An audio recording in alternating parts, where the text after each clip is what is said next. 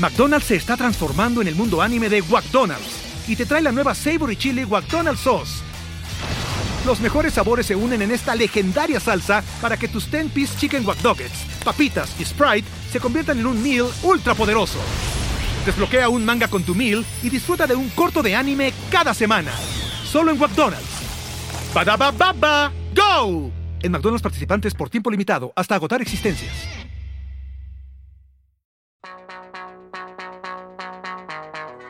Esto es Temático, un podcast semanal con recomendaciones musicales a partir de un tema random. Aquí se encontrarán con la discusión más clavada y el análisis menos experto de cuatro tipos que creen que saben de lo que hablan. Y que además les van a hablar de sus canciones favoritas como si fueran lo mejor del mundo.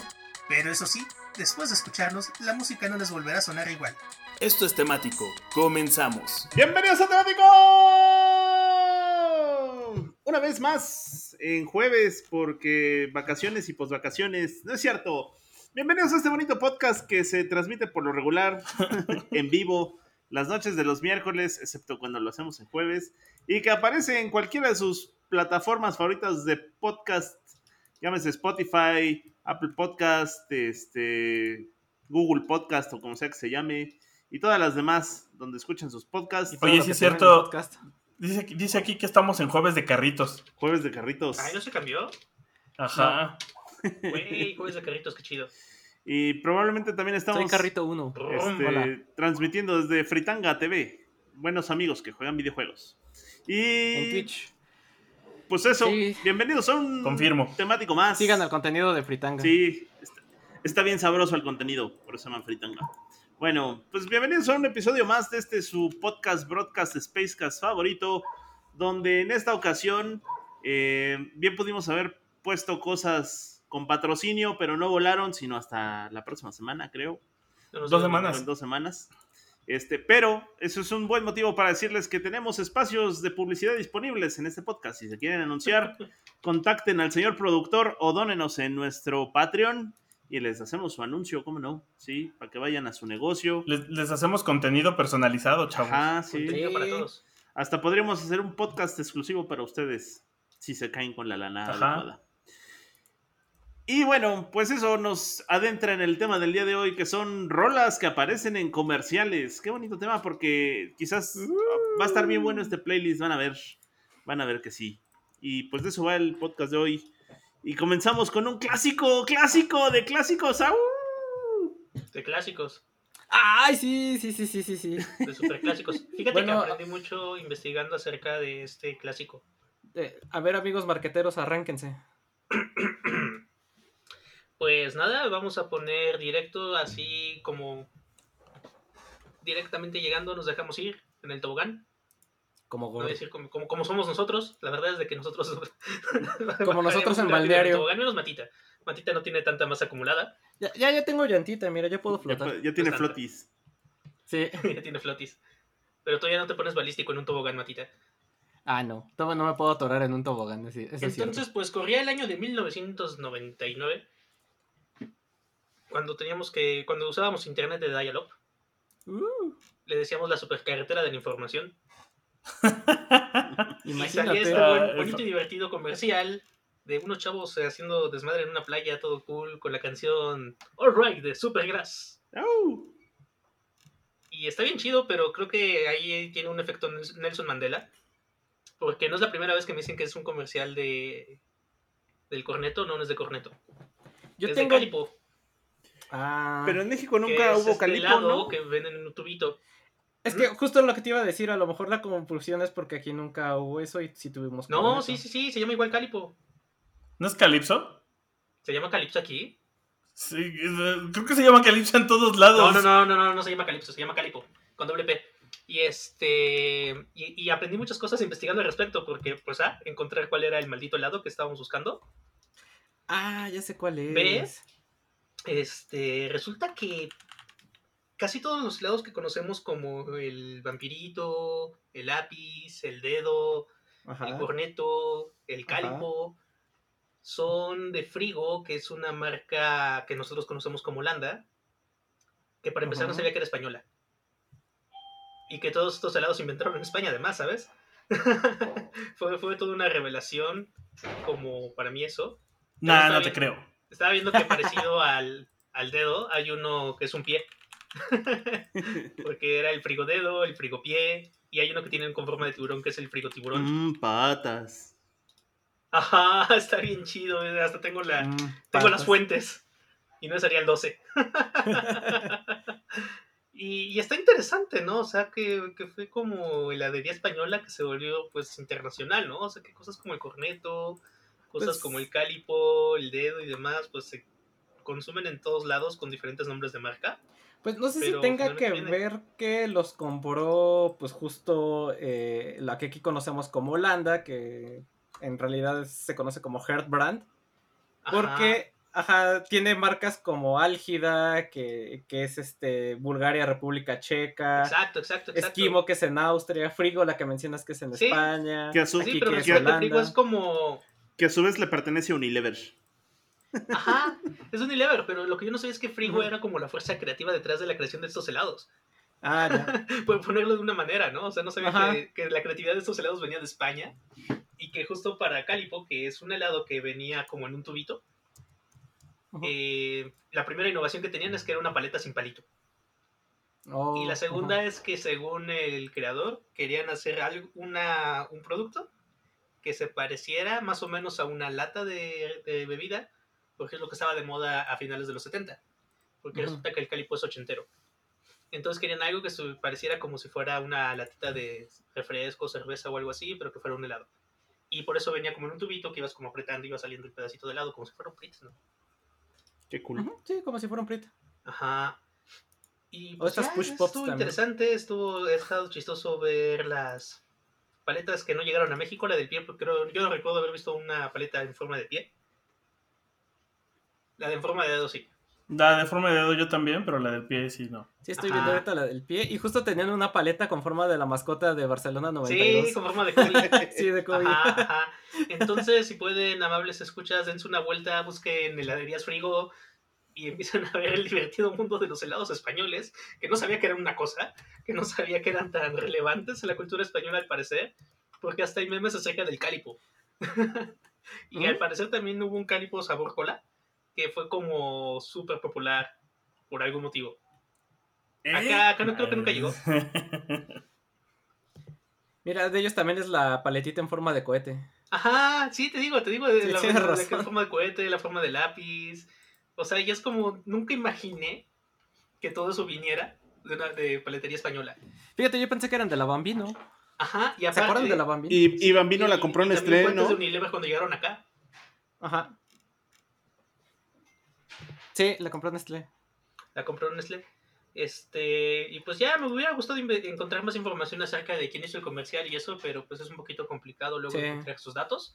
Sin embargo, sí fue muy interesante leer de helados españoles. Y solo por eso me comí un helado hace ratito. Mira, hasta tenían una de con forma de la cara de Mario Bros. Ajá. Y, y so- Si no ubican el comercial, busquen literal Calipo, Supergrass, y ya es el primer resultado de YouTube. Y sobre todo los helados Alanda hacían los raspatitos. Estaban chidos. Los raspatitos, sí. Los raspatitos era lo que iba a mencionar. Y estas paletas, las mopaletas, las que venían dos, que las Ah, claro. Y a tu Sí. Esas son, las que, esas son las que yo más recuerdo. Ajá. Ah, pues el, el twister acá era como exagerado o algo así le pusieron. ¿no? Ah, el twister estaba bien chido. No me acuerdo. Pero un tiempo se llamaba como exagerado. Ah, sí, sí, sí, el Twister No. también, sí que estaba así. Sí, hace en los 80, 90 inicios se se llamaba exagerado porque era como largo, ¿no? Ajá. Era como el super twister. y, y había unos comerciales bien sugestivos con... Ajá, Con sí, eso. también tenían comerciales demasiado sugestivos para hacer paletas y helados. Creo que también es una cosa que justo estaba platicando con, con Selene, de cómo la, la falaxa regulación en materia de advertising en los 90 daba comerciales que hoy no pasarían, hoy nadie autorizaría. Es Y que esos eran buenos tiempos, la gente era de cemento. No voy a decir eso, no voy a decir que eran buenos tiempos, pero sí hacen que sean más memorables, ¿no? Es, Lo malo es que sí, justo, se reforzaban muchas conductas negativas en general. es como también si pueden Y buscar. aparte eran productos que no eran orientados a demográficas más grandes, ¿no? Sí, no, no. Si pueden, busquen el, el- el comercial del, del, de la loción Estefano. Es la eyaculación precoz, así, Ah, en la pantalla. Ah, esos eran una cosa que sí, claro. sí, sí, Pero- sí, cómo olvidar esos comerciales. Sí, Pues mira, ni, ni- ni tanto olvidar porque ¿quién fue estos eh, Oboe o cómo se llaman Obao, esos este, desodorantes? Ah, ajá. Hace poco hicieron su campaña de huele a hombre y era todo lo, toda la escuela de los noventas de comerciales. No, fueron los de Greasy, creo. Pero eran los Obao, estos no sé, era un, un desodorante de esos. Era un desodorante Ah, estilo sí, sí. Brut. O sea, Sí, justo, tienes por razón, sí ejemplo, era estaba viendo hombre. comerciales Ajá. de helados, de gente que estaba como en el antro super ligando y en pleno faje, de me echo un helado y luego beso a la chica que veo en la playa nada más porque sí, así out of context y demás. Entonces, pues sí, ya no pasarían, pero por eso nos vamos con la canción Supergrass, Alright. ¿Y quién demonios sigue? Que. Eh, no, Moy, no, ¿no? sí. Qué buen- no hablaste de la canción, que, pero qué, qué buena canción es. Qué buena canción es. Sí. De buenas, de buenas, habla de la amistad, está chido y está de sentirse bien. Sí. All right, baby. Muy buena canción para ponerte de buenas. Sí, famosa por su pianito. Ajá. Bueno, pues Estás muy- eh, yo les voy a recetar un bonito metatemático de canciones que han aparecido en anuncios de Apple. Así es, esa marca de la manzana. Y, y yo recuerdo al- a la famosa marca de la manzana incluso desde que muchos de nuestros escuchas antes, antes de que nacieran muchos de ellos, imagínense nada más. Entonces, es- Steve Jobs tenía pelo, imagínense. Entonces, eh, la, la Y no vestía de No te- negro No exclusivamente. tenía no cáncer. tenía cáncer. No usaba cuellos de tortuga. No usaba cuellos de tortuga. Sí, todavía se vestía de traje. Bueno, pues ahí les va, les voy a recetar, les digo, este es un metatemático de canciones de anuncios de Apple. Y la primera de la noche se llama Sunburn, de aquella legendaria banda llamada Muse, que empezó muy bien y después como que terminó fusilándole muchas cosas a Queen, pero bueno, ahí ya cada quien. Eh, curiosamente, cuando empezó en esta de Sunburn, los confundían muchísimo con Radiohead porque la voz se parecía mucho. eh, En esta canción en específico, la voz de, de Matt Bellamy, que es el vocalista, se parecía mucho a cosas, a, a los alcances que tenía Tom York y se le relacionaba mucho, tanto por la época como por los alcances, les digo, como con Creep, ¿no? Entonces, eh, como tienen ahí un cierto parecido, medidas, eh, medidas distancias, pues muchos pensaban que esta era una canción de Radiohead. E incluso es una de esas que luego están mal etiquetadas en discos de MP3 del Metro. Sin embargo, la canción es netamente de Muse y es de su primer disco que es el, dejen ahorita les digo, el Showbiz, el Showbiz, El. Showbiz. Del 99 y este, qué buen disco es ese Showbiz del 99, está bastante crudito, está bastante ponchado. Y eh, Sunburn vendría siendo lo que es, me parece que el cuarto o quinto sencillo de ese disco y probablemente una de las canciones más famosas de la banda en esa época, ¿no? El Showbiz es un muy buen disco, por cierto, si se lo pueden escuchar completo, échenselo, es, es- les digo, es del 99. Y eh, pues nada, es, es- es como, como que el, un muy buen comienzo de lo que sería una muy buena carrera musical, eh, pues con varios discos de Muse que le, que le vendrían después y con muy buenas canciones que también vendrían después. Eh, ¿Qué anunciaba? Ese- ahí voy a hacer un paréntesis. ¿Qué anunciaba este comercial de Apple? Anunciaba, Experiencias. anunciaba experiencias porque cuando salía... Un estilo de Claro. vida. Porque cuando salía Sunburn eh, en el comercial y empezaba en esta, con esta parte del pianito y después explotaba con las guitarras, lo único que lográbamos ver en pantalla era esta cuestión como de rayos eh, haciendo espirales en la pantalla y eso era nada más y nada menos que la pantalla animada de una de las primeras versiones del iTunes allá de 1999. Y eso era lo que anunciaba Uh, este comercial una de las primeras versiones de iTunes y decía iTunes de Apple para que manejes tu música y con eso salía Sunburn. Dejaban correr Sunburn como por dos minutos y ya que iba a acabar la canción y explotaba con las guitarras decía eh, iTunes by Apple. Y nada, lo único que aparecía en la pantalla era pues esta carga, la, la- la pantalla que después incluso la quitaron, pero era muy como de los finales de los noventas, sobre todo del 95 en adelante, finales de los noventas y principios de los 2000 que los reproductores multimedia, tanto iTunes como el, el, Web Media Player, y había otro que era muy bonito, que era, ¿qué? ¿Cómo se llama? El Winamp. It really whips El- Ajá, podías tener tanto tus screensavers así musicales mientras reproducía la música te parecían como rayos y, y Ah, las visualizaciones, y- y- sí, y sí. psicodelia y todo. Y- Claro. Y, ¿Cómo las extraño? y el Winamp, Ey, la neta. el Winamp, eh, el Winamp, este, a ese le podías El poner, Winamp. le, po- Ra, ra, ra. sí, le podías poner mascaritas así tipo como de una cabeza que se desarmaba como si fuera un Ah, estéreo sí, el de la y, cabeza era un clásico. y cosas por el estilo. Y entonces, pues, Yo usaba uno que era como una libélula. Igual que el Media Player cuando vino a decir, Ajá. ah, no más, se puede hacer todo Ajá. eso. Ajá. Y Era- Windows 98, mano. El- en el Millennium Edition creo que fue cuando incluyeron el reproductor este de la cabeza verde que te, le Ajá, lados que y se cerebrito. Sí. Ajá. Con esa canción de, de Dave David Byrne, ¿no? ¿Era? Ah, ajá, sí, sí, justo. Like Human Zoo.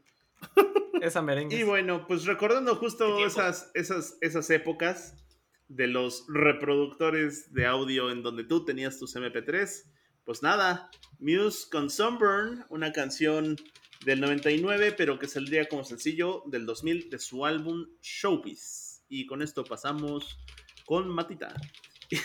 Justo creo que este va a ser el. Van a ser muchos segmentos de ¿Acaso somos tan viejos? Somos tan viejos. Sí.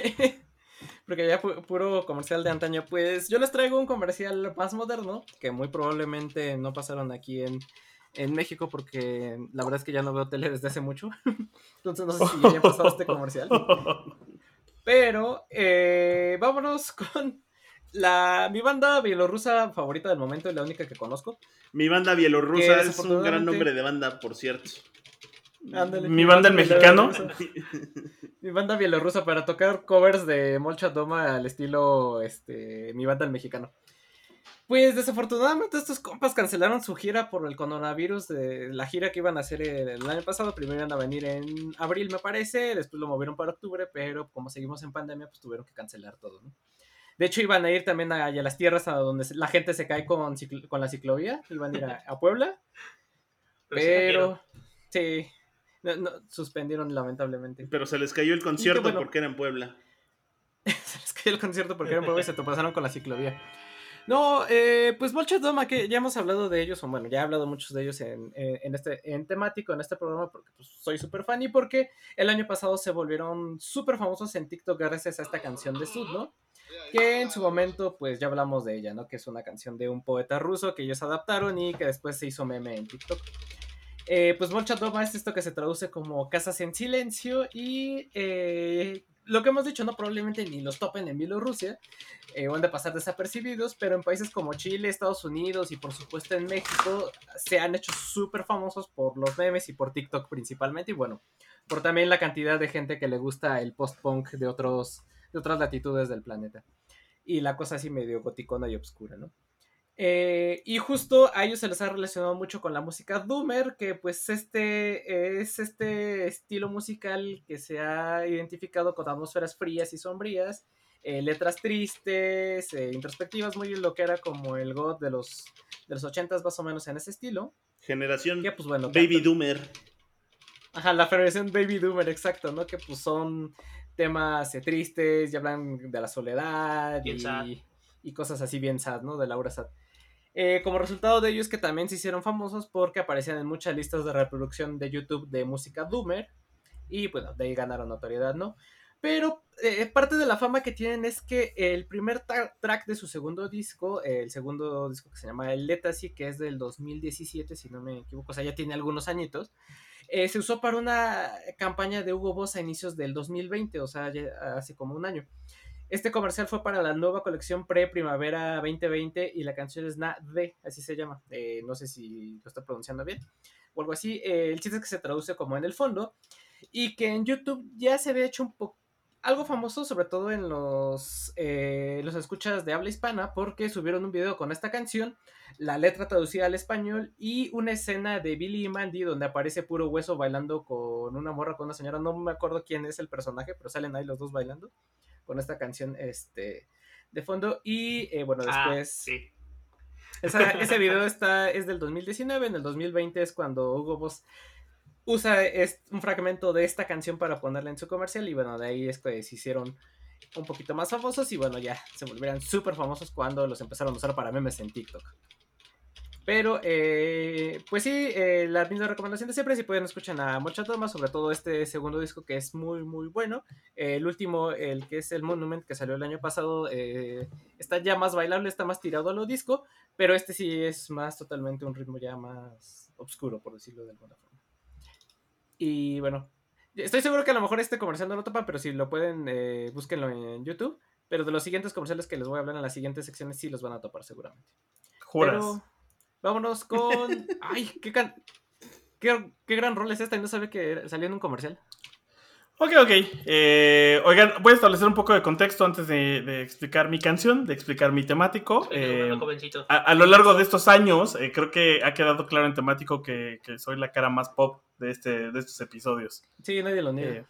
entonces, ya con eso dicho, pues no les ha pasado que se topan con una canción, un video que les vuela la cabeza porque es algo muy distinto a otras cosas que venían escuchando, o otras propuestas, o otros sonidos, y es como, ¿qué merga acabo de escuchar? Sí, sí, sí. Eh, y, eso, y eso me pasó a mí con Crazy Go Go, Gadget Gospel de Nars Barkley. O sea, la vez que lo escuché fue como de, qué verga. O sea, es totalmente distinto a lo que estaba acostumbrado.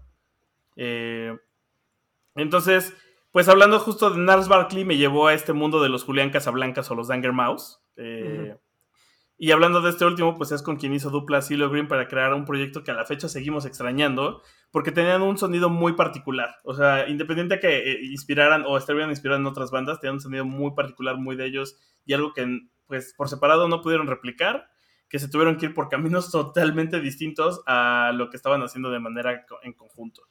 Eh, y pues hablando de su primer álbum, y creo que de hecho el único, el Sign Elsewhere, o como viene siendo lo que sea, se desprende esta rola que se llama Gondadigon, que es un...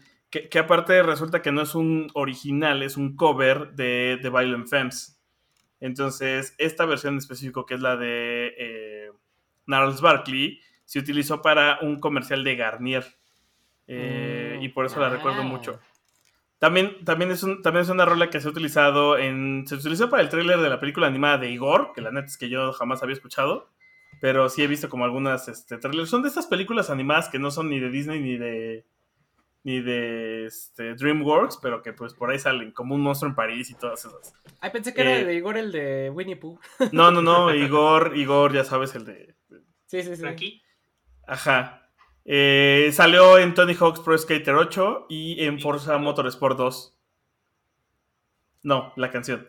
Ah. Entonces, ¿qué? ¿Podemos saludar a Verne? Está ahí atrás. Hola, Verne. Hola. No, no podemos. Hola, Verne. Eh, esta tonada, pues, tiene es una canción muy dinámica que justo, como les decía, sale en un comercial de Garnier y que la neta me recuerda a otra que yo estaba confundiendo, que hablamos muy por encimita la semana pasada, que es Rockefeller Skank de Fatboy Slim, que sale en la película de She Soldat y que también fue insignia de los comerciales de Garnier, justo fue la que, eh, la que la sustituyó, o sea, como que tuvimos una corrida donde salían los comerciales de Garnier con Rockefeller Skank y después justo empezó a salir esta de Gonda Digon. Podríamos decir que era finales de los 90, principios de los 2000, vamos a utilizar, de los 2010 vamos a utilizar este cambio de generación. Y pues con eso, con eso inicio mi temático, chavos, con una canción para ponerse los zapatos para bailar. Rockefeller salía en muchas cosas, salía en FIFA 98 o 99. Es como 99, ¿no? Ajá. Sí, o sea, es, es 99 es 2000, 2010 es el cambio. Que creo que justo como dicen, nos va a pegar la edad porque hablaremos mucho de esos 99 oh, 2000. Es cuando veíamos televisión, mano. Sí. Y este. o sea, no, sí, sí hay rolas, porque por ejemplo, yo en mis menciones honoríficas puse eh, Ain't No Sunshine de Bill Withers. Porque qué pinche comercial de, de Dantes Inferno, oye, qué cosa tan maravillosa. Pero... sí, tal vez lo que más nos marcó es lo que más escuchamos. Ahora, hay nuevas formas de ver comerciales, porque ahora te lo recetan en los videos de YouTube que aparecen en publicidad hasta que te Pero ya no te los recetan tres veces cada hora. Eso sí, voy a hablar de eso en mi voy a hablar de eso en mi segundo segmento respecto a cómo es la distribución ahora de estas grandes producciones, pero sí, sí, sí. Ahora hasta, una, una canción ya puede ser comercial, incluso en YouTube. Ajá. Sí. Pero también es justo, ¿no? El- la muerte del jingle. Nunca van a morir los jingles. Bajaron No. mucho, o sea, como que hubo una transición de jingle a rolas con licencia a finales de los 90. Que nos llevó pues a los los, los anuncios que tenemos ahora. Pues mira, ya que andas muy, muy participativo, ¿por qué no nos presentas tu rola de una vez? Porque justo pasó eso y entonces empezaron a darse cosas que están llenas de hipotenusas. Qué buena maroma, 10 de 10. 10 de 10, ¿no?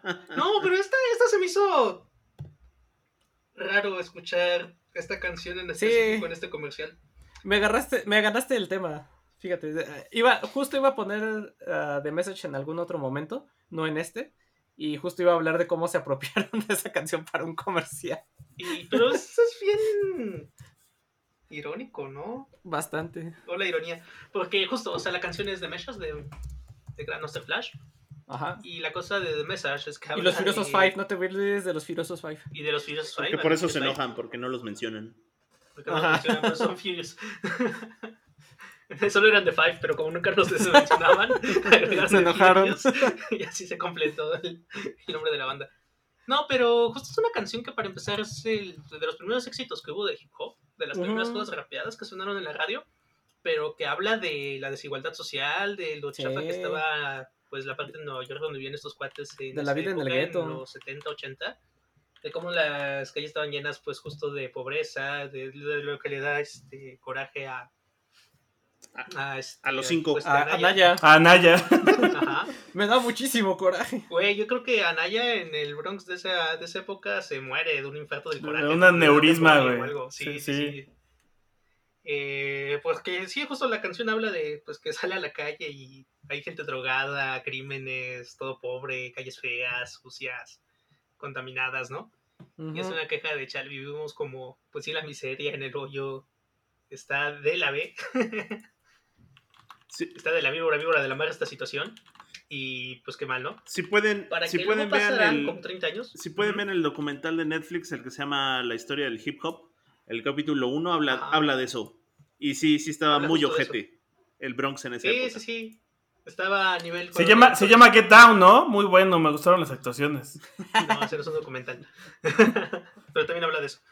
Y pues pasó eso, ¿no? Luego pasaron como unos 30 años. Y una marca de artículos deportivos de lujo de White llamada Lacoste, que es la del cocodrilito. La la costa para los pero, pero de artículos de deporte de lujo, ¿no? Ajá, o sí, sea, sí, de porque no es, no es como que ah, para correr o No, tacos no, de es fútbol, para ¿sabes? jugar tenis. De tenista, ajá. Ajá. Sí, Para De el polo. polo, ajá.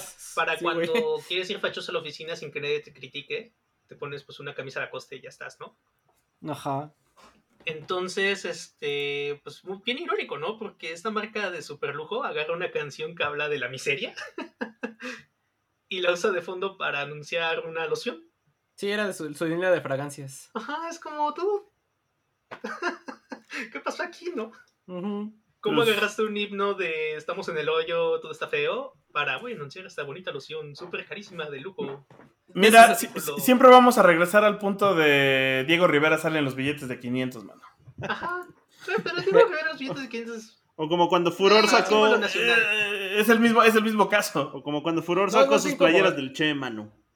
Ah, Exacto. exacto. es lo que te iba a decir, es como Ajá. cuando el Che sale en playeras, pues el capitalismo a fin de cuentas se apropia Sí, de todo. Lo tenía que decir el sociólogo, lo siento. Ajá. Y pues ya el comercial está ok, está interesante. Sí, a lo mejor la rola del comercial. Ajá.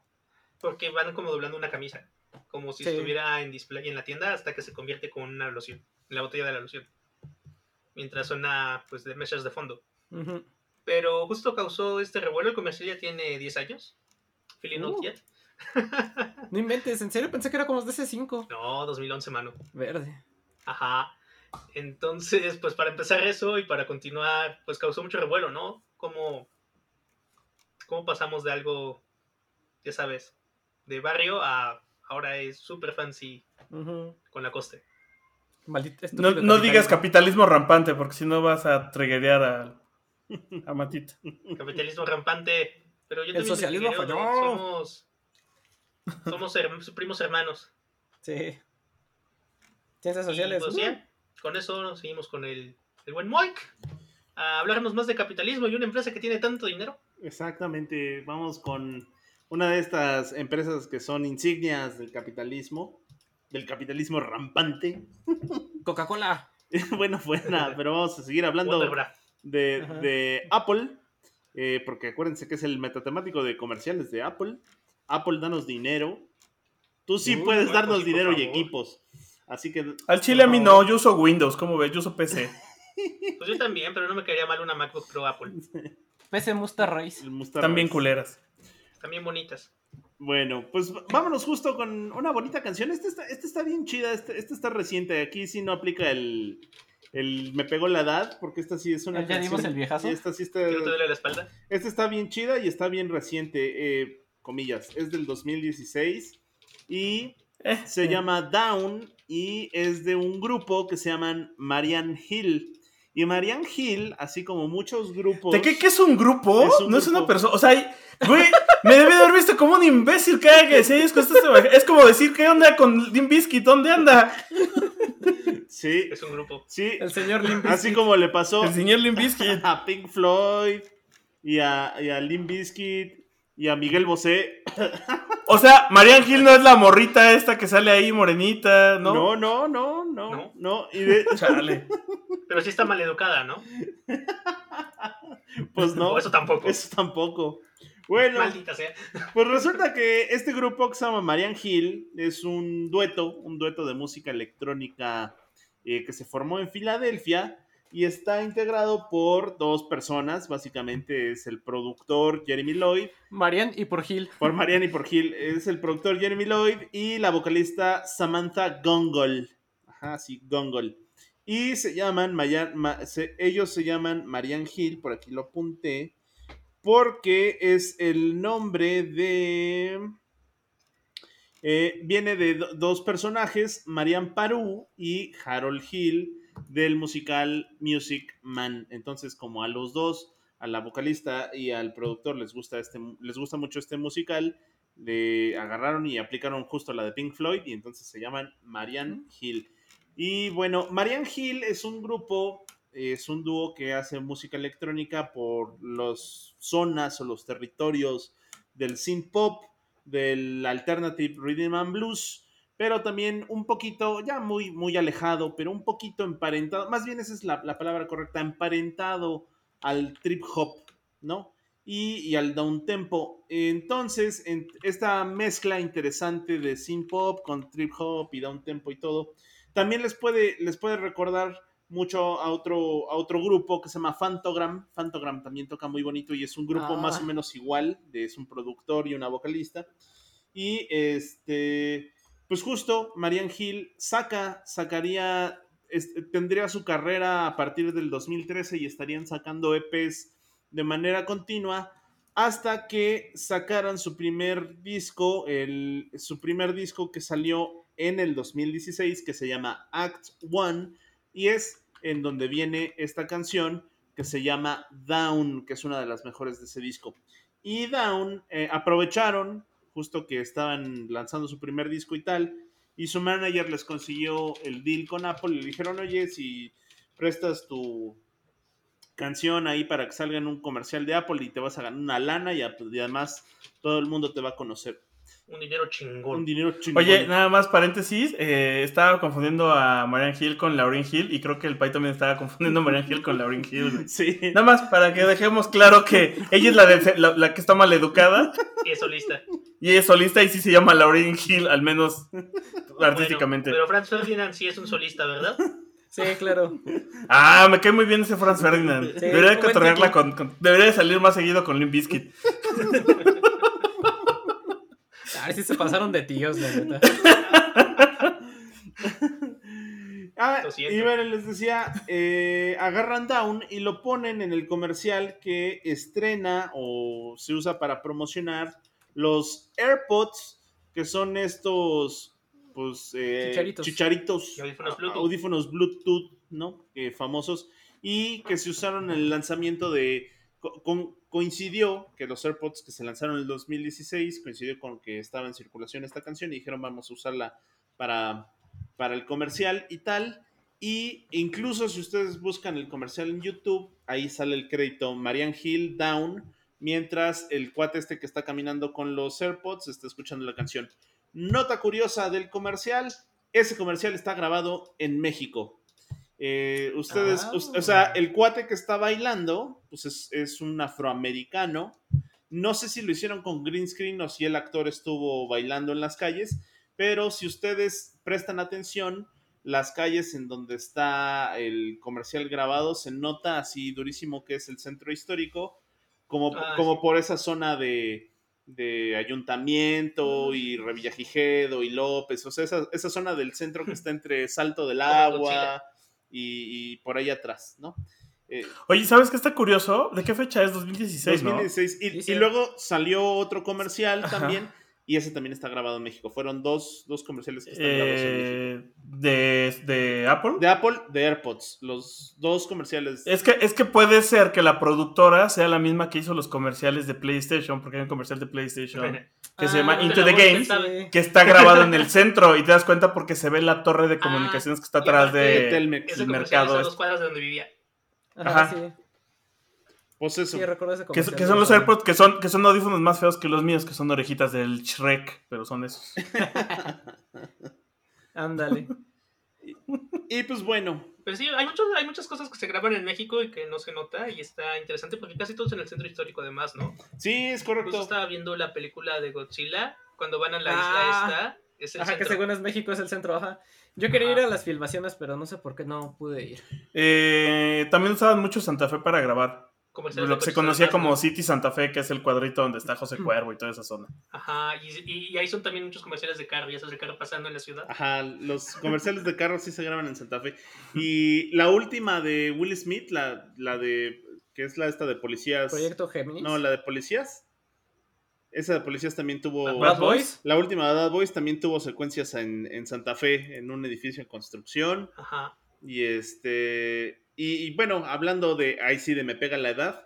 Allá por el 98, el, el, el- la canción Out of Control de los Chemical Brothers. Uh, sí. El video está grabado en Tepis, ahí en Eje 1 Norte. Mm. Ajá. este. Esto sí es out of control. Sí, y también esta, esta película de. Creo que es Cuba Gooding Jr., o ya no me acuerdo. ¿Cómo se llama este, este actor afroamericano que siempre tiene cara de enojado? ¿No? Que, que no es Cuba Gooding Jr., es el otro. Samuel L. Jackson. No, el, el- Don Chido. el otro, el que siempre la hace de policía antisecuestros.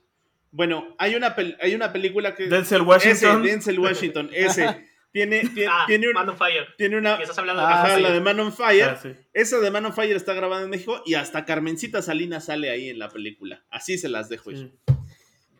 Solo, solo quiero decir que fue un poco racista tu, tu de, de confundirlos. Es que llega un momento en ¿Han visto donde todos se parecen. Ha dicho cosas peores, como Ha eso, dicho por cosas ejemplo. peores, honesta- Sí. Solo lo Ok. empeoró más. Pasemos, pasemos a la canción de Matita entonces. Gracias. Gracias por empeorarlo, ambas Mike. Bueno, ahí está Sí. Down de Marianne Hill de su álbum debut Act One del 2016 anunciando los AirPods en un comercial que se filmó aquí en la Ciudad de México. Y vámonos con Matita, pues. Oye, oye, Mike, mira, sí, todo lo que tú quieras, pero la neta, si tú supieras lo rico que es el champiñón y todas las verduras llenas A de ver, sabor, pinche chamaco grosero, tampoco te estés pasando de lanza con nuestro. ¿Muy qué? Respétalo. Ahora comprendes que de de sol, Mike. Ay, sí, qué, qué buen comercial. Ese, ese, ese para que se hiciera un Sí, jingle, comercial. jinglazo. Sí. Y es que sí, pues justo es una de las canciones más populares de Luis Miguel, es esta de Ahora te puedes marchar, que viene en su disco Soy como quiero ser de 1987, y que como ya hemos mencionado en repetidas ocasiones cuando hablamos de Luis Miguel, pues casi la mayoría de sus canciones son covers, y esta no es la excepción. Este es un cover a I Only Wanna Be With You de, de Dusty Springfield, de esta magnífica cantante de los 60 de la que también ya hemos hablado, y que la versión original es del 63. Pero eh, no sé si les pasa a ustedes que en cuanto escuchan la versión original, inmediatamente lo primero que piensan es, en- es en Herdes, ¿no? Y en, sus verduras y en los champiñones y en todas estas cosas enlatadas. Eh, la neta no sé a quién se le haya ocurrido esta idea porque vaya, eh, pues no era algo nuevo en ese entonces que utilizaran canciones famosas y adaptarlas para que tengan que ver con la marca o producto, pero pues a Herdes sí se le, le super funcionó, ¿no? Y de hecho creo que ya antes habían hecho un comercial, pero usaban la canción del sinaloense. Sí. Ah, caray. Sí, sí, sí, Ajá. sí, sí. No sé si Mox se acuerde. Sí, este, que era, era de los chiles, ¿no? Porque, ¿qué? Ajá. Por Dios, cuánto te pico y muérdeme. Ah, sí, ay, ay, ay, qué ricos son. Qué Ajá, ricos son, sí, sí, sí. Eh, medio alburero, ajá, sí, sí, sí. Pero, eh, pues dijeron, ah, pues igual ni nos pegó con esta del sinaloense, con la de chiles, pues ¿por qué no probamos algo más, más que esté en onda, algo más nuevo? Y pues por eso, Y, y- Eh, y si no era Herdes, de era la costeña. ¿eh? Alguna de esos dos. ajá, alguna de Y, esos. y al exacto. final, al final de los ochentas, ese sí ya es mucha edad. Al final de los ochentas había un comercial de Halls que era un jingle, pero usaba la rola esta de, de Daryl Oates. Era de. Y, y- y es Halls, Halls, frescura. tiririririn. Ah, creo que Y sí. esa es la de Daryl Oates de It's Fresh, Fresh. Bueno, Ajá. jingles viejísimos. Con el tío Moik. Jingles con el tío Moik. Ajá, Un spin-off de temático, jingles Ajá. viejísimos con el tío Moik. sí. Uncle Moik. ¿Se acuerdan de ese jingle? Uncle Moik. Y, y los canta, güey. Ajá. Y bueno, eh, esta canción de Herdes, bueno, la modificación de Herdes quedó en el inconsciente tan es así que a 30 años de ese comercial, pues seguimos hablando de él, ¿no? Porque pues sale, ya es, pues sí, ya, tiene como 31 años, o 32 años, casi es de nuestra edad. Eh, dato curioso, la canción, eh, bueno, el cover, el jingle lo canta Adrián Barba, que es un actor de doblaje famoso por cantar las canciones de eh, las canciones que canta Quasimodo en las películas de Disney de Jorobado de Notre Dame Unidos, cantar el opening de Slam Dunk al español y la versión de Dragon Ball Z de Fuimos de Ángeles Fuimos, esta de Ángel. Él es Adrián Barba. Eh, pero eh, aquí el único twist que le voy a dar a la canción es que pues no les voy a recetar la versión de Luis Miguel, ni la original de Dusty Springfield, ni la del comercial, sino el coverazo que se aventó Super Junior hace algunos años y que la neta les quedó súper chido. Sí. Porque hasta se, eh, se rifaron a aventarse el video tal cual, o sea, casi casi cuadro por cuadro, y es una calca exacta del video que hizo Luis Miguel en, en los ochentas y les quedó muy padre, ¿no? Bueno, eh, Super Junior para aprovecharse de todo este mercado latino eh, que, que hay por acá del, del K-pop, pues lo que hicieron es hacer una canción súper famosa, hacer la cover y este, hicieron el, el video súper igualito, ¿no? Esta canción viene en su disco eh, One More Time Special Mini Album que salió en el 2018 y bueno, pues qué podemos decir de Super Junior, ¿no? Que más que ser una banda de, de K-pop coreano, pues es todo una institución como estas eh, bandas de eh, de salsa o de cumbia o, o de o incluso como tipo banda El Recodo, pero, pero en Corea, porque pues originalmente son 12 miembros y entre ellos se van rotando, ¿no? Hay, a veces salen unos, a veces llegan otros y total que pues hace un desmadre con estos eh, cantantes de, de, Super Junior, pero eh, pues, la neta sí, sí, sí, les quedó muy, muy padre este cover de, de Ahora te puedes marchar.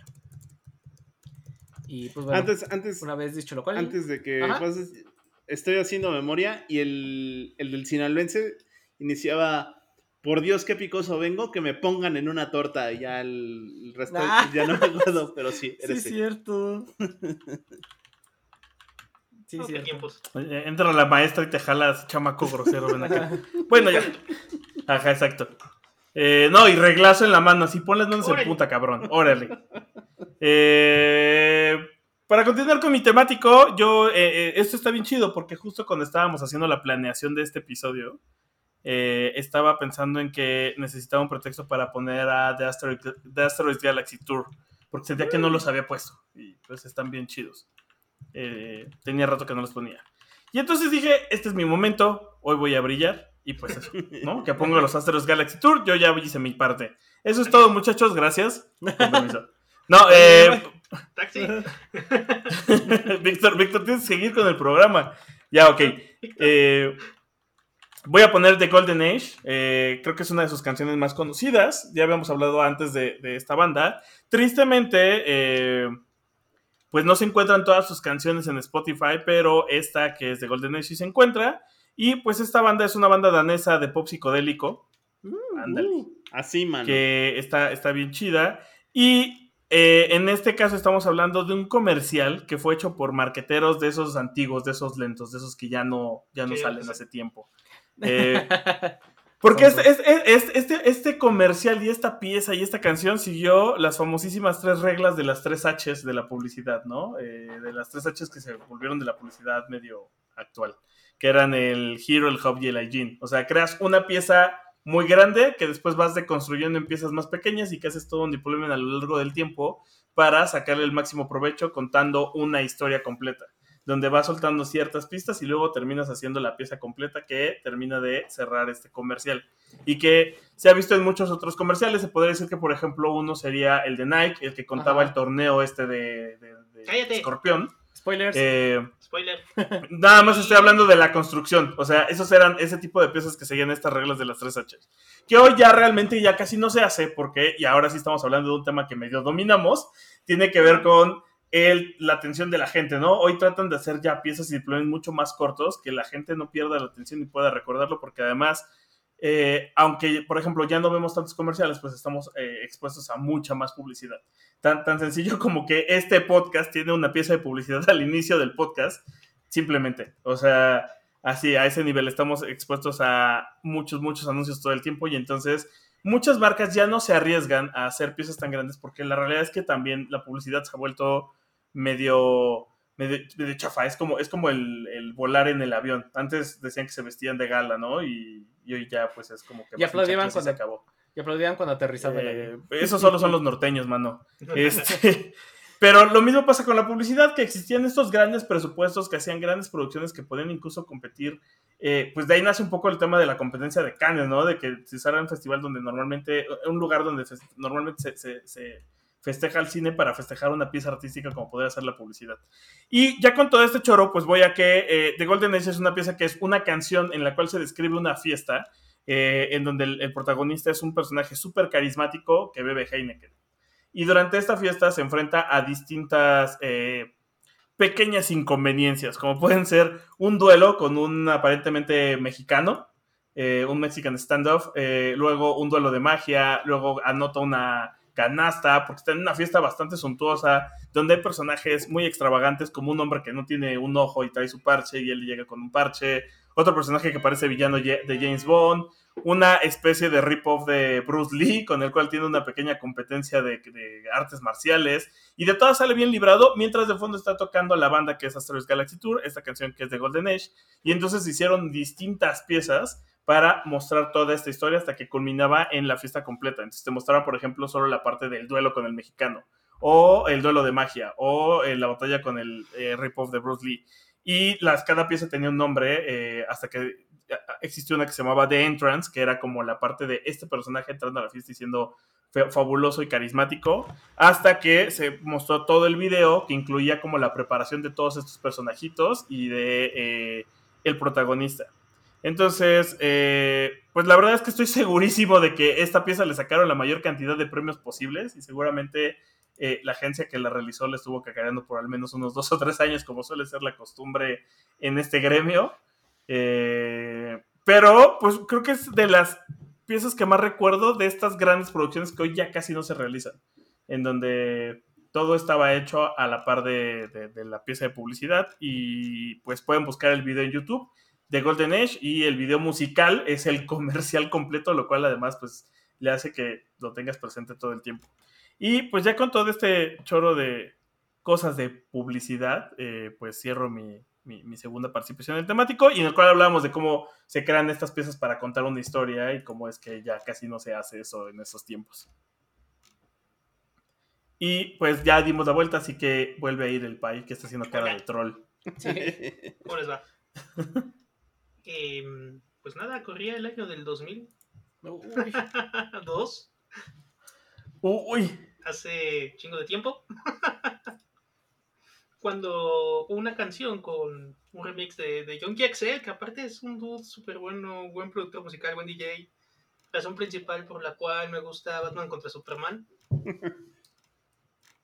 Porque pues sí está... Hace, hace buenos soundtracks, hace buena música. La, justo el, el Snyder Cut de Justice League es este musicalizado por él. Y me me acuerdo que había otra película que también él hacía la música, que se me, me había costado- Bueno, Terminator Dark Fate. Para Deadpool también ha hecho música. Para Mad Max Fury Road, por ejemplo.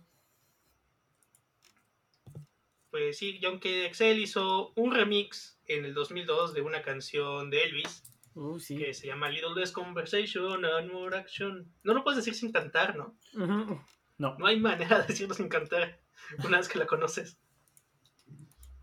Y pues esta canción se usó en un comercial de Nike donde jugaban fútbol en una jaula, justo como decía Víctor, eh, se llamado Torneo Secreto. Torneo escorpión. No, no, no, es el torneo secreto. Ah, no es cierto, ahí todavía era secreto. Y la jaula. Y después se convirtió en torneo escorpión porque esa es otra pieza. Ajá. Y resulta que, justo como decía Víctor, el presupuesto de para hacer este- estas pistas publicitarias fue de 100 millones de dólares. O sea, un chingo. Es que además, se- incluso existió un videojuego del Ah, torneo sí. escorpión. Bueno, Pero eso fue bastante despuesito, pero sí. Porque luego hubo como un rematch. Pues pasó eso y aparte pues le echaron de todo porque para empezar el comercial, los comerciales los dirige Terry Gilliam, que pues, era un miembro del Monty Python. De Monty Python, ajá. El Antes de que hiciera películas raras. torneo, había como un anunciador, es este Eric Cantona, que era futbolista y actor. Uy, sí, era, era el ref. Sí, salía con su este, con su bastoncito y les aventaba el, el balón. El balón y demás. Ajá, estaba bien buena la, la historia. Según era como un torneo secreto que se jugaba en un barco. Donde la única regla es que el primer gol ganaba. Y lo jugaban en una mini jaulita de 3 contra 3, ¿no? Ajá. Y se trajeron pues a toda la crema y nata del fútbol de ese Uy, entonces sí, a, jugar en este torneo ficticio. Hecho, este, pues sí, para... Hon- Honestamente, para mí, para mí se me hizo más épico porque creo que fue después el de el torneo contra los demonios, No. donde salía Capo. Ese fue primero antes, en el fue antes. 94. Eh, fue eh, primero. Ese, ese se me hace mucho más épico. Sí, cuando Cantona se paraba el cuellito le decía. Y le- Ajá. Ajá. Para empezar, Cantona jugaba Sí, Cantona jugaba, exacto. y tenía cabello. Eh, Un poquito. Pues sí, y aparte este comerci- este, esta campaña de advertising, pues uno puso como esta canción en, en el top de canciones en el mundo. O sea, trascendió como la pieza publicitaria de comercial y se volvió pues ya un éxito que pues, escuchas en la radio, ¿no? Y, y que empezó a vender. Lo cual es gracioso porque pues fue hecho prácticamente casi nada más para, para el anuncio. Em, y la otra cosa que estuvo interesante es que hubo una serie de activaciones donde podías ir a jugar en, la en una reproducción de la jaula del torneo secreto. con las mismas Está reglas. chido. Esto pasó en Londres, en Beijing, en Buenos Aires, en Montevideo, en Los Ángeles, en Madrid, en París, en Rotterdam, en Santiago, en Sao Paulo, en Seúl, en Tokio, en Berlín, en Roma y en la Ciudad de México, en el Toreo. Ah, El toreo, pues la jaula, mano. Y estaba bien chido ambientado porque la jaula estaba en uno de los sótanos del toreo. Entonces tenía todo este mood de torneo secreto porque tenías que entrar por los pasillos de mantenimiento, bajar un montón de pisos caminando y llegabas a la jaula. Lo cuento porque sí, sí pude ir. Fu- Fui con mis amigos de la prepa a darnos la vuelta a la activación y estaba bien chida. Había un montón de freebies, era un evento gigante, o sea, sí ocupaban todo el toreo para venderte la marca. Pero jugar en la jaula creo que es una experiencia que sí me quedó súper marcada y estuvo súper chida porque era idéntica a la de comercial, ¿sabes? Ahí se ven los 100 millones. Sí, Ajá. ahí se ven los 100 millones porque hasta el, hasta el balón era este cromadito. o sea, tenía todo y lo dejaban caer del techo de la jaula y demás. y tenía las cadenas y todo. O sea, creo que nunca había visto una... No, no he vuelto a ver una activación tan bien hecha en la vida. O sea, ya todas se reducen como a, bueno, tenemos el, el trono de Game of Thrones y ya, ¿no? Por ahí. No, sí, por ejemplo, la, la de Coca-Cola de Stranger Things estuvo tan bien realizada que era imposible entrar. Sí, pero no siento que no es como no era un evento global y no Ah, era ¿no? como tan similar a una a, a la media que, que, que anunciaban, No, pero creo que era similar. Y, y yo creo que ahí pondría también al Hotel de Leyendas de Victoria, aunque ese costaba. Ajá, y, pero, y son pocos, pero son locales, ¿sabes? O sea, no son como globales que pasaron en todas estas ciudades, ¿no? Y que aparte coincidía con el mundial y tenía como todo esto detrás. Y también en mi percepción, creo que pusieron ya mucho en el mapa la marca dentro del fútbol a nivel cascarita en la calle, ¿no? A nivel fútbol llanero, a nivel fútbol rápido con los cuates. Porque antes de esta campaña creo que casi nadie usaba Nike para jugar. Mucho. Creo que no lo relacionabas, ¿no? O sea, ibas con los Puma, con los Adidas, con los Loto, con otras marcas, ¿no? A, buscar los tacos. para jugar y después de este comercial ya todo el mundo quería sus Scorpion. después ya en los eh, tiempo después ya te encontrabas a todos los vatos con sus Total 90 sí, para ir a la escuela así de güey. Sí. Y que la neta están muy incómodos los Total 90 para jugar, ¿eh? Si algún día van a echarse la cascarita y pueden darse unos Total 90, dénselos. 10 de 10. Y pues sí, justo esta canción del Gran Elvis con Yoki Excel, con uno de los comerciales yo creo que más nos marcaron a los millennials en todo el mundo, además. Creo que este se volvió, o sea, es, un, es aparte una pieza que es una referencia en casi todos los países, bueno, más bien en todos los países donde el fútbol es popular, ¿no? Ajá. Que es el 90% del mundo. o sea, menos en la India y en Canadá seguramente. No, en Canadá sí les gusta el fucho, más o menos. En la India, tanto, en, esa época en Estados Unidos sí el fútbol no era como. Y todavía, ¿no? El fútbol en Estados Unidos nunca ha sido muy fuerte. Pero también tiene que ver con un tema de nacionalismo, eh, ahí ya entraríamos en otros temas que... Pero son excepciones, son excepciones porque el fútbol pega y jala un montón de gente hasta en Japón. Hasta las repúblicas soviéticas jugaban fútbol. Sí. O sea, creo que no hay deporte más universal. Y pues ya, nos vamos con el buen Moik. Pues. Porque Víctor está brincando de la emoción. Sí, está brincando de la emoción. Bueno, pues vámonos con eh, este último comercial del metatemático de, de Apple, de, comerciales de Apple. Y es un clásico, clásico, clásico del tío Moik, de esos de Universal Stereo de Cepa. Ay, sí. Antes de que digas cuál es, al Chile yo lo ubico más por ser un comercial de Liverpool de hace un año o dos. Salía en un comercial de Liverpool. Eh, no, no es de Liverpool, de Palacio de Hierro. y muy buena campaña, ¿eh? Iba muy, muy ad hoc con la campaña. No me acuerdo. Sí. Yo le he visto como en tres comerciales, al menos esta canción. Sí, seguro. ahorita salimos de Seguro salen en varios comerciales. el ansioso. salen varias, en varias películas y varias comerciales. Y vámonos con nada más y nada menos que sus satánicas majestades, las piedras rodantes, los Rolling Stones. Con esta bonita canción que se llama She's a Rainbow. Hermosa, hermosa canción, quizás de su etapa más colorida de los Rolling Stones. Y del que definitivamente es su disco más psicodélico, el Their Satanic Majesty's Request, o el que, o el que les daría ese nombre de sus satánicas majestades. La dedico cada cinco minutos cuando me enamoro. Ajá, sí, técnicamente esa es la, rola para enamorarte. Y que, eh, pues como lo indica la canción, eh, al hablar de colores, Apple la utilizaría para lanzar la primera iMac que se conoció, la iMac G3, famosa por ser, o muchos la conocieron como la iMac de huevito, porque era, eh, todo estaba integrado en un mismo device que tenía forma de huevo, porque era la pantalla y luego la parte trasera donde estaba todo, todo el, eh, pues todo, todo el resto de la computadora tenía forma de huevo, y la cubierta del huevo era de colores. Entonces, por eso en el anuncio, lo único que hacían inteligentemente estos cuates era pues, dejar correr She comes in colors in the air, she's, she's like a rainbow, y nada más te paseaban las computadoras pues, en colores. Eso es todo lo que hacían. Era una sinfonía visual muy bonita. Era una sinfonía visual muy bonita, efectivamente. Y esta, esta computadora fue legendaria porque lo tenía todo integrado en el mismo lugar, salvo el teclado y el mouse. Y el mouse, además, eh, era, era, redondo. y era, creo yo, muy. El disco súper incómodo. Sí, súper incómodo. Es terrible. Es súper incómodo y, y, bueno, pero esa. Muy bonito, muy incómodo. Muy, muy bonito y muy incómodo, pero esa sería la primera de las Emacs que vendría con todo lo que, con lo que llegó después. Hay nada más para decirles, y yo creo que ustedes eh, no me van a dejar mentir, un teléfono tiene, un teléfono el día de hoy tiene muchísimo más poder que una iMac de esa época, con un disco duro de 4 gigabytes. Este, aquí. Ah, no más. Sí, a ver. 32 megas de memoria, una madre. Sí, estoy, estoy checando. A ver, dice hard drive, 4, 4 gigas. Eh, Tenía un Super Drive, dude. Tenía Super Drive. Sí. Porque traía CD-ROM, lo cual todavía era un poco exótico para la época. Sí. la memoria eran 32 megabytes. Ajá. O sea, era. Y era un G3, todo un PowerPC G3.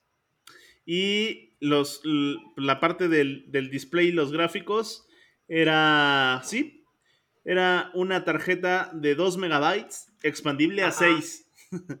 Entonces, si ustedes no me dejan mentir, creo que un teléfono al día de hoy tiene muchísimo más poder que una computadora top de esa época. Y aparte el procesador era de Motorola. Ajá. Bueno, eh, ¿Cuál, era la versión? La versión que fue en Netbook, ¿cómo se llamaba? Porque esa fue la que tuve. El iBook. La PowerBook, ah, la de colores. No, la, de colores era el iBook y también un poco corrigiendo a Boris, las Mac de colores son la segunda versión. La primera fue la que era solo verde. Sí, la primera solo verde y después ya cuando salen las de colores es cuando usan este comercial de She, Comes in Color y te pasean los colores porque eso era lo que anunciaba. Ahora a colores. Yo tenía una de esas y usaba y tenía y tenía una unidad Power Zip. Ay, sí, los discos eran la onda. Discos sí. Porque además era como de, güey, es como un disquete, pero tiene la capacidad de un CD-ROM. Ah, qué pedo. 100 megas. Cosas de niños ricos. Sí. Sí, cosas de niños ricos. sí, yo, lo usaba en el área de, la, de la universidad, en el área de Mac. Porque aquí incluso eh, el registro dice que el precio de introducción fue de 1.300 dolarotes. Ah, su mecha. Hay anécdota personal chistosa. La primera computadora que me compraron tuve que decidir entre una de esas Macs o una PC las dos del mismo precio y era como, ¿quieres la o la ve yo? Ah, escogí la PC. Ah, a mí no me dieron elección, era como de, esto tiene colores 10 para chavos, toma. ya después cuando compré mi primer PC sí tuve chance de ir a, porque eso fue cuando más bien estaba de moda el... Tengo un amigo que sabe de compus y te lleva a la plaza de la computación y ya te compras ah, lo que no, yo, yo, la compré, este, todavía existe este local como en Insurgentes, a la altura casi de de la de la torre latinoamericana. What? ¿Cómo se llama? ¿Cuál? ¿Insurgentes? ¿Cuál? ¿La Friki Plaza? Torre latinoamericana. No, no, en la calle de Ohio. En Ohio. O en Dakota, con esquina con Insurgentes, todavía hay una, un local de estos. Ah, Creo que se llama Compumundo. ¿Un Compudavo? Un Compumundo. Entonces compré en Compudavo esta compu, porque aparte era la época donde había tiendas de computadoras y tenían un localito en Plaza Satélite. Nota curiosa, por acá todavía hay un Compumundo. Digo, un Compumundo, un Compudavo. Un Aquí en Pero poquitos. Y, Compudavo, sí. Yo también llegué a comprar en Compudavo. Cuando salieron estas, estas Macs, ibas a cualquier mall y había varias tiendas de cosas solo de computadoras, entre ellas un Compudavo. Tabú. Y, y, este, y muchas tiendas más de computadoras. Había como un Office Depot que era de solo compus, ¿no? Me acuerdo que había uno por, en el Toreo y a mí me gustaba ir mucho en el Office Max porque aparte la sección de computadoras y de software en ese entonces era enorme. Ibas a comprar juegos y un montón de cositas. Y las podías manosear, que era padre. Las podías manosear y comprar listas de colores. Sí. Pues eso. de colores transparentes. pues eso. Al presentar esta icónica computadora de huevito que vendría en colores, usarían esta también icónica canción de los Rolling Stones que es She's a Rainbow, y que nada más por dejar el puro dato, eh, tiene un, un, personal bastante interesante. Pues están el legendario pianista Nicky Hopkins como eh, tocando el piano en el estudio. Y eh, está Brian Jones usando un melotron, que es lo que se, en paz descanse. Que, es lo que se escucha ahí como, como si fuera una flautita y tal, pero es un melotron. Y Don John Paul Jones, de Led Zeppelin, uh, antes, de que, antes de que trabajara en Led Zeppelin, es el que hizo el arreglo de las cuerdas. Y ya, con eso se queda. Y pues la neta es que es una gran, gran canción. Eh, les digo que del álbum, probablemente el álbum más psicodélico de los Rolling Stones, no es que tuvieran muchos, es que creo que este es como el de la época, porque también es el del mismo año, por ahí antes de que saliera el Sgt. Peppers y, y demás. Por eso, en, el Satanic Mayer Request, eh, si ustedes ven la portada, que es donde todos salen disfrazados, por ahí, se, por ahí sale Welcome to the Beatles. Y ellos, les, los Beatles, después les regresarían el favor en el Sgt. Peppers, donde está una muñeca sentada y dice Welcome the Rolling Stones. Y bueno, pues tal cual, del Satanic Mayer Request las mismas Su Majestad Satánicas, los Rolling Stones con Chisa Rainbow, de un comercial que saliera, pues ya no sé el año, pero creo que 99. del 99, 99, 2000, ¿no? 99 2000 de las iMac de huevito. Y pues ya, vámonos con Matita. Llevo. Y ahora yo les voy a preguntar algo, muchachos. ¿Cuándo brilla más una mujer? Cuando se pone aceite de bebé, cuando dice sí quiero o cuando dice no más. Cuando se arregla 10 minutos o cuando no sale del baño jamás. Respondan, por favor. Me estás preocupando. ¿Qué, clase de drogas te estás metiendo, cabrón? Pues yo qué, los que hicieron el comercial. marihuanas por Pues los ojos. Marihuanas por los ojos.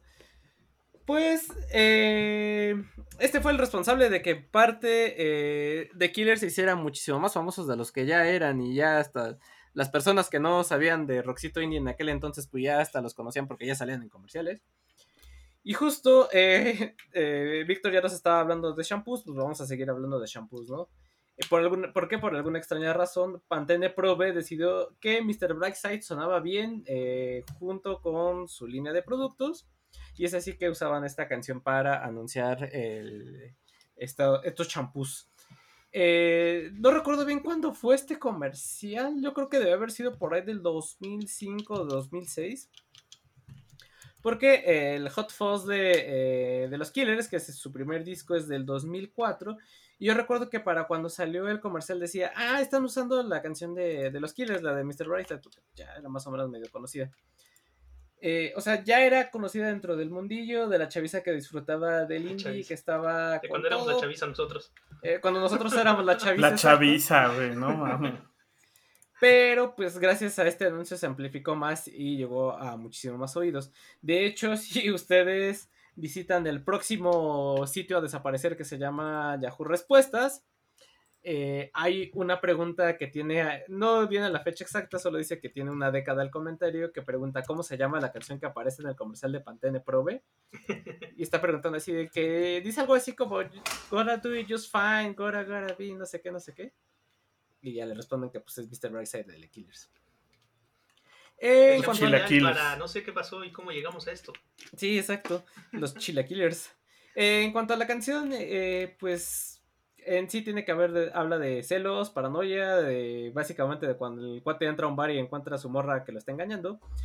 Eh, por ahí dicen que Brandon Flowers eh, se inspiró en una eh, situación de la vida real a enterarse de que su novia lo engañaba.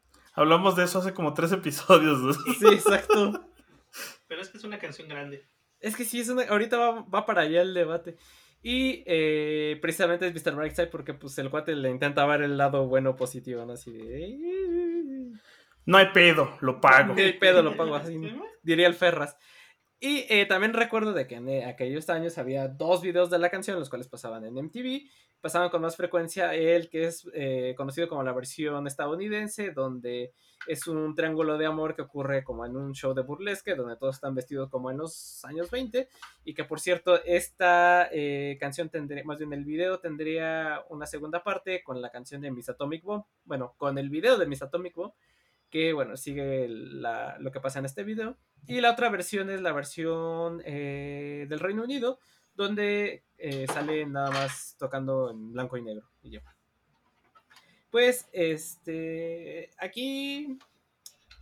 Pues está raro para qué usaron esta canción. No sé si tenga que ver porque cuando brilla más, Brightside, y la campaña estaba apoyada en eso. Algún deal, algún deal general. Ajá, dijeron, ah, esta canción está famosa y popular, vamos a hacerla eh, más famosa aún, vamos a colgarnos de su fama. Esta canción le gusta a la chaviza, ponla en el comercial. Si Exacto. No, no trata de ponla en el comercial, dije. Va a pegar, mano. Y justo el, el, el debate o el comentario más bien que, que iba es que les iba a decir que no sé ustedes, pero yo ya siento que esta canción es un himno generacional. Yo digo Sí. porque es de esas canciones que la gente más o menos de nuestra edad eh, la puedes como entre... Incluso un poquito más abajo, como de 25 a 35 más o menos en ese rango de edad. La puedes poner en... Ajá, la puedes poner en una fiesta o un lugar donde haya gente en este rango de edad y todos la van a cantar. Todos Básicamente- la van a saber. Mi respuesta yo ya te la di en el episodio de rolas con las que te la cotorreabas. Está, justo. Es- pusiste, es que, ¿cuál pusiste? ¿Pusiste la de...? Eh, Somebody Told Me. Somebody Told Me, ajá, Pero, pero lo que les decía es que lo que me sucedió con, con The Killers y como con muchas bandas y con los Kings of Leon es que eran, eran bandas con las que tú te podías sentir muy identificado. Por alguna razón, dentro de la época en la que fueron famosos, nosotros nos podemos sentir muy identificados con ellos como de, ah, no más, sí me siento así, ah, no más, sí cierto. Sí. Entonces, parte de- del que fueran grandes para nosotros y que ahora puedan ser justo como himnos de nuestras generaciones es que te, te- te llevan a esa época de, ah, cuando andaba de, ya sabes. Sí. Es que son canciones que hablaban de adolescencia, que nos tocaron cuando éramos adolescentes, adultos jóvenes, entonces eran situaciones que sucedían y la canción estaba Ajá. en radio y una cosa llevó a la otra. Y, y también fue la época en la que, eh, como a nuestros papás o tíos, nos toca ir ya, ya puedes ir a conciertos bien, ya no tienes que estar jugando con el papá. Y, era, y es una época en donde además era cobraba relevancia y ya empezaban los Corona Capital, donde las, las bandas line-up eran los Killers, o eran Sí. los Kings of Leon, o eran los Franz Ferdinand, ¿sabes? Entonces, como que tienes además esa conexión de, ah, güey, sí, claro, ahora que ya me duele la rodilla, me acuerdo de cómo andaba saltando ahí. Ahí brincando en el arenero del... Yo, fui a un concierto de Franz Ferdinand con el pie roto, güey. O sea, como de me vale madres. ¿Levantaste tu muleta en el aire? Eh, no llevaba muletas, solo traía. O sea, ya, ya podía pisar, pero pues, me valió y así me fui, güey. Y también vi a los Maccabees y. ¿Sabes? O sea.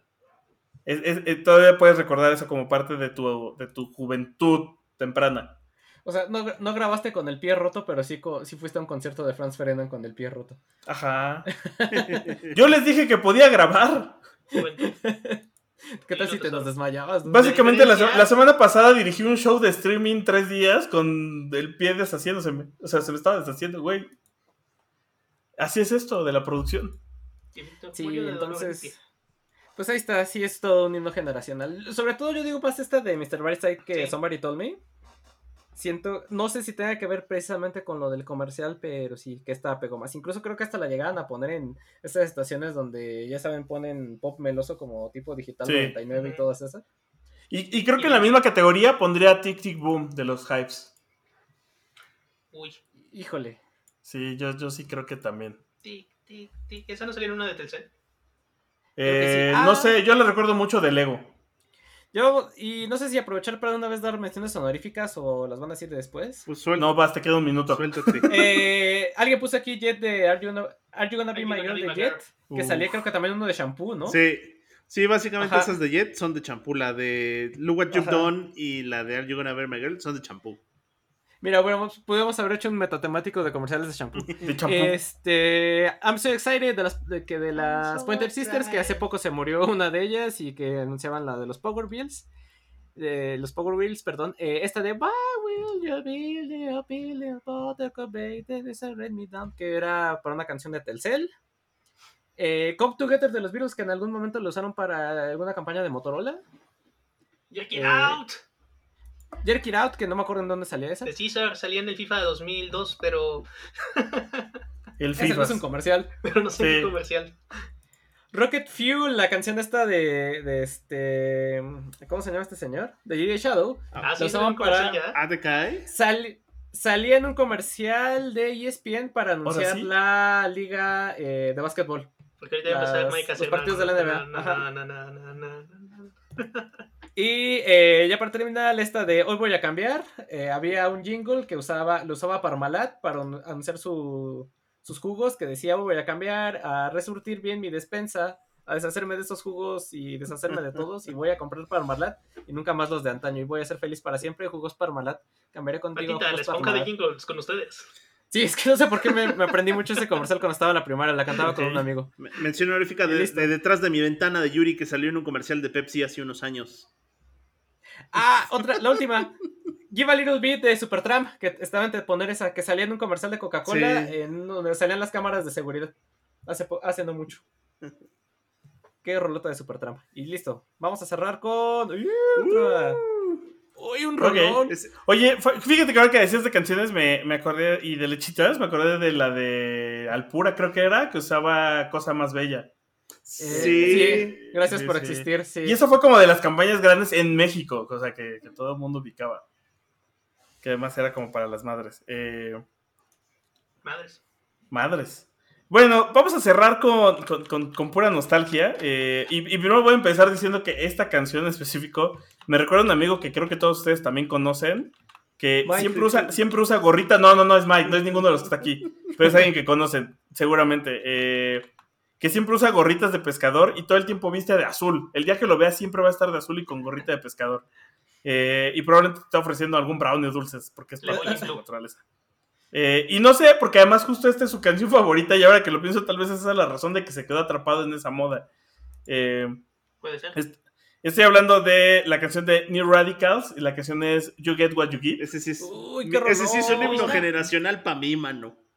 Que, además, ahorita voy a eso, ahorita voy a eso. Eh, pero esta canción no la recetaron hasta por donde, hasta por los oídos, tal cual los de Movistar todo el tiempo, por más que pudieron. Y, además porque fue campaña global, o sea, no fue una rola que eligieran solo para la campaña de México. Y a sacar provecho esos derechos. Si, tú buscas el comercial, te sale comercial de España, te sale comercial de Perú, te salen comerciales de Colombia, te salen comerciales de Reino Unido, donde usan la misma rola y pues este, le sacaron, como dices, el provecho que pudieron. Entonces, eh, estuve, estuve entre poner justo You Get What You Give o la que fue como su relevo, así como con el, el caso de Garniel que fue la de Soul Sister de Train, que también fue una rola que pudieron recetarnos hasta que más, hasta donde pudieron exprimir los derechos los de Movistar, eh, que fue como la rola que, que, hizo la transición en los 2010. Pero ya hablando de, de You Get What You Give, eh, que es de New Radicals, pues esta es, esa, es esa rola perfecta que si alguien un día te pregunta cómo eran los 90, late 90, o sea, los finales de los 90. Pues vamos, les, pantalones bombachos y escuchábamos esto. Les puedes enseñar, les puedes enseñar esto. el, el, el, video de la canción de You Get What You Give, les puedes enseñar el trailer de Matrix y la película de Scary Movie y con eso ya les puedes decir cómo fue el fin del milenio. Tal cual. Eh, ahora, también creo que alguna vez ya habíamos hablado de esta canción y que esta podría entrar en una categoría de canciones mal dedicadas, porque aunque es una melodía súper alegre y se supone que es un mensaje positivo, la realidad es que la letra de la canción es súper, se puso returbia la cosa, ¿no? Eh, porque pues habla de cómo te da el bajón y de cómo todo puede estar de la verga, porque yo no me voy a autolimitar como el pai, y lo voy a decir tal cual, como todo está de la verga. Y, y, pues no pasa nada porque X somos chavos. Este, entonces, Sí, la letra es como turbia, ¿sabes? Es como de, ah, sí, te va a ir mal en el trabajo y luego tienes que perder las ganas de soñar, pero tú no lo olvides y sonríe. No sé, es rara. Ahora, honestamente, para mí es una rola de esas que no lo puse en el, en el tag de canciones, pero creo que me terminó hartando. O sea, la escuchamos tantas veces y la he puesto tantas veces que al principio la había escuchado, y era como de, ah, güey, está súper chida. Y ahora es como de, puta, otra vez esta canción. Duda, hasta era, era este sonido de espera cuando marcabas un teléfono Movistar. Ah, sí, ah, claro. te contestaban. Sí, sí, sí. Oye, sí es cierto, además, justo. ¿Sabes cuál? ¿Sabes también cuál? Y me hartó, pero esa fue local, Telcel con este, ¿cómo se llama? Torres, no sé qué, Torre Blanca, con la canción esta de Roma, que fue un, compraron los derechos y entonces la canción era la, la canción insignia de Telcel hace cinco años y además era el tonito que usaban para todo. No, y espérate que otra vez están resucitando esa canción para también otra vez para Telcel. Ya me tocó escucharla y otra vez así de, no, puede ser otra vez esa canción. ¿La de Torre Blanca? La de Torre Blanca. Sí, es así, no, así como tuve recuerdos de la guerra de Vietnam, hagan de cuenta. Pero es que además es como de, güey, no revivan a Torre Blanca, por favor. Ha sido de lo peor que le ha pasado al, al, indie mexicano. Por favor. es como el calamaro de acá o el. ¿Cómo se llama este de Ten Miedo de mí? Eh, Luis Fernando Aute. Ándale, es como Luis Fernando Aute de, de creo, que los radicales están en la misma categoría de rock alternativo noventero. De porfa no lo revivan. Ajá. sí, es como no voy a tener una banda como los de New Radicals, porfa. Exacto. Estaban tan en, en, defensa de los New Radicals, yo sí, yo también los voy a defender. Yo sí los voy a defender. Ese disco, el Maybe You Brainwashed 2, salió en el 98, 99, era muy, muy, muy buen disco. Si era, si la verdad sí es que era muy agridulce, todas las letras eran agridulces, pero trataban de poner como su granito de arena feliz porque sabían que ya iban a pasar a la adultez y se los iba a cargar el payaso. Pero la neta es que es un muy buen disco y hay muy buenas canciones ahí que no vieron a la luz y que se quedaron ahí guardadas, pero está muy chido ese disco. Muy, que se las comió el You Get What You Keep. Se las comió el You Oye, y ya. Y tenían el otro sencillo, el Someday You'll Know, que también es eh, mismo corte, es, eh, ya es una baladita y todo. Pero es que ese es el corte del disco, es fin de milenio y es un tono agridulce. O sea, está bien chido haber vivido esto, pero Después, quién sabe qué vaya a pasar, así que... Que también como te recetaban en MTV, tú. No, Sí, no, es- no, ni Siento madres. que fue eso, la sobreexposición, porque Sí. de no Sí. haber sido por eso. Y, y o sea, de verdad tiene razón, Mike, el disco es muy bueno. En MTV salía como igual tres veces cada hora y varios años antes que Movistar. Entonces, para cuando me empezó a usar Movistar, es como, no otra vez. ya, No, no otra regreso". vez. Haciéndote bolita en la, en la ducha. Así como ya, güey. Oigan, ya nada más para cerrar, quiero demostrar que esta canción es tan de chaborruco que me recuerda a alguien de quien no puedo decir su nombre porque se va a encabronar, porque le encabro- porque de verdad quiere vivir en todavía soy chava, pero pues ya es una chavarruca, que justo usa la frase frenemies, que se usa mucho en esta canción. Ah, Entonces, este, pues así, de ese nivel, así de- de- de- de, de ese calibre. Y pues ya con, con- con- con dolor de rodilla y de espalda despido mi temático nostálgico con You Get What You Give. Menciones honoríficas, despidos. Y pues no, yo ya había mencionado la mía. Hay muchas otras que pudimos haber puesto que también eran de telefonía, pero creo que tenemos que elegir algunas que fueran como las más representativas. Sí, fácil Eh, da para una parte 2. Sí, igual y un Sí, día hacemos una parte 2. Espérenla con el tiempo. Como, como cuando el banco Bancomer, ah no, ¿verdad? Que no se dice así, revivió a Plastilina Mosh, podríamos hablar de eso. Para que no dejamos, para que dejemos de decir Bancomer a Bancomer, porque todos sabemos que es Bancomer. Bancomer. Para que los Vancomer. millennials dejen de decir Vancomer. Sí, ¿eh? Para que los millennials dejen de sentirse edgies diciendo Vancomer. Nunca va a pasar. ¿Qué va a pasar? O tú le dices Serfín a lo que era Serfín. ¿Sigues diciendo Inverlat en lugar de Scotia? Sí. Ajá. Oílo. Nunca te he escuchado decir que vayamos al Vital. Uy, el Ah, Vital. porque ya no tengo cuenta en Vital, güey, pero si no te diría vamos a Vital, güey. Sí, ya, ya vamos a ser viejitos cascarones. Mira, yo, yo sigo diciendo, yo, yo sigo diciendo vivo en el DF. Vives en el DF, este, vas al, al Estadio Azteca. Bueno, este lo revertieron, ¿no? Al, Sí, Guille- se lo Guillermo. Cañedo. ajá. El- eh, pues nunca nadie le dijo Guillermo Cañedo más que los comentaristas. Y porque Ajá. le tenían que decir a huevo así. Ajá, exacto. ¿Sigues tomando el Ruta 100? No, porque tengo auto. Uy, perdón. Uh, la, la. Pues síganos, facebook.com diagonal temático MX. Denos una lanita en Patreon, diagonal, patreon.com diagonal temático. Y les mandamos saludos y hacemos cosas bonitas. Y finalmente, escúchenos en cualquiera de sus plataformas favoritas de podcast. Estamos desde Spotify, Apple Podcast. Y en ese último, déjenos un bonito comentario, aunque no sea ahí donde nos escuchen, porque eso nos ayuda a joderle la vida a alguien más. Y pues, ya, nos solemos. Tenemos, te- sí, pues nos vienen ahí, tenemos, eh, pro- los próximos programas van a estar chidos, como dices. Tenemos, hablando de comerciales, tenemos ahí. ¿no? Vienen cosas interesantes. Conseguimos un patrocinio una vez al año. Vamos a hablarles de nuestros padres, de drogas, de rolas que ya pueden votar, de un montón de cosas. Ah, viene el Día del Niño, sí, claro. Ese pinche especial lo estoy esperando desde hace dos años y por razones no lo habíamos hecho. No, se quedó enlatado ahí por. Ajá. Pues Cosas sí, eh, escúchenos, déjenos ahí un comentario o una donación en Anchor. Este. Y ya, ya con escucharnos eh, lo, hacen, lo hacen suficiente. A toda la banda latina que nos escucha en Estados Unidos, muchas gracias. Latinos. Los queremos. este, eh, seguramente de hablan. que nos están viendo allá, compañeros. Ajá. camaradas. Creo que no es necesario hablarles así, Mike. Sí, sí, no creo que no es necesario hablarles de esa manera. Pero muchas gracias por escucharnos allá en, en los Uniteds y en Panamá. Creo que habíamos salido. ¿Dónde era? Puerto Rico. Pues, No, que no era Paraguay. Paraguay. Ah, Paraguay, Uruguay, no sé. un país de Sudamérica. Yuragay. Uno de esos. Uruguay. bueno, muchas gracias, muchachos. Nos vemos la siguiente semana. Ahora sí, el miércoles. Ya vamos a estar al día. Si no pasa nada, cuídense. Bye. Nos solemos. Esto es una producción de La Hora Bizarra.